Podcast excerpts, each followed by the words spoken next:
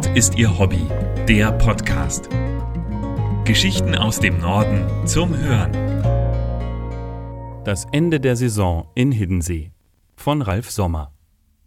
Wenn die Sommergäste Hiddensee verlassen, wird es still auf dem Söten Lenneken. Sehr still. Nur wenige Fremde zieht es jetzt noch auf die Insel. Fast lautlos tuckert das Fährschiff durch den Nebel in den kleinen Hafen von Witte.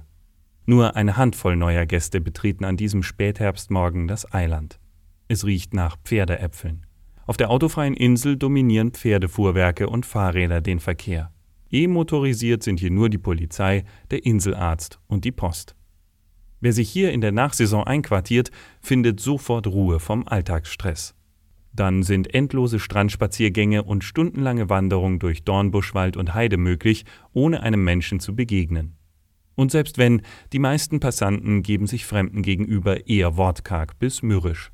Im Hafen von Kloster heizt auf einem schäbig heruntergekommenen Holzkutter ein Mann die Räuchertonne an.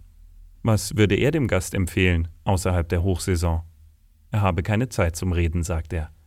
Der Mann ist Hiddensees Bürgermeister.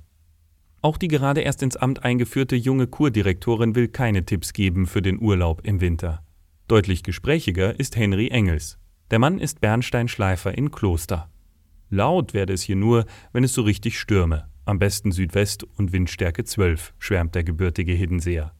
Dann warte er im Neoprenanzug durch das aufgewühlte Wasser und fische mit großen Keschern nach dem Gold der Ostsee. In seiner kleinen Werkstattgalerie präsentiert seine Frau den Fund seines Lebens. Ein Mega-Bernstein, 463 Gramm schwer, der vor vielen Jahren im Netz landete eines der wenigen unverkäuflichen Schmuckstücke. Die Engels sagen, der Übergang vom Herbst zum Winter sei die schönste Zeit auf Hiddensee. Fotografen fänden in der rauen Insellandschaft ständig neue, faszinierende Motive.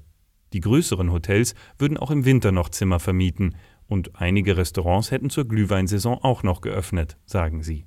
Und es gäbe auch in der Abgeschiedenheit der Insel einiges, was man unternehmen könne.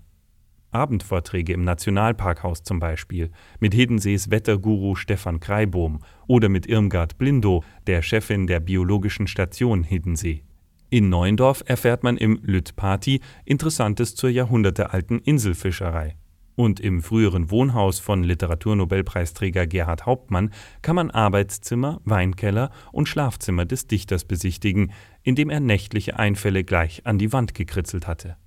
Unbedingt empfehlenswert ist ein Besuch der winzigen Seebühne in Witte, in dem auf weltweiten Tournee gefeierten Figurentheater von Karl Huck, dem Magier von Hiddensee und seiner Frau Wiebke Volksdorf, wird zur diesjährigen Nachsaison die Geschichte des schiffbrüchigen Robinson Crusoe erzählt. Mehr Geschichten aus dem Norden gibt es auf nordistierhobby.de. Dort finden Sie auch Bilder und Videos zu den Artikeln. Um keine Folge zu verpassen, abonnieren Sie diesen Podcast. Zusätzlich können Sie uns mit Empfehlungen und Kommentaren unterstützen. Nord ist Ihr Hobby. Der Podcast wird gesprochen von Hans Pieper.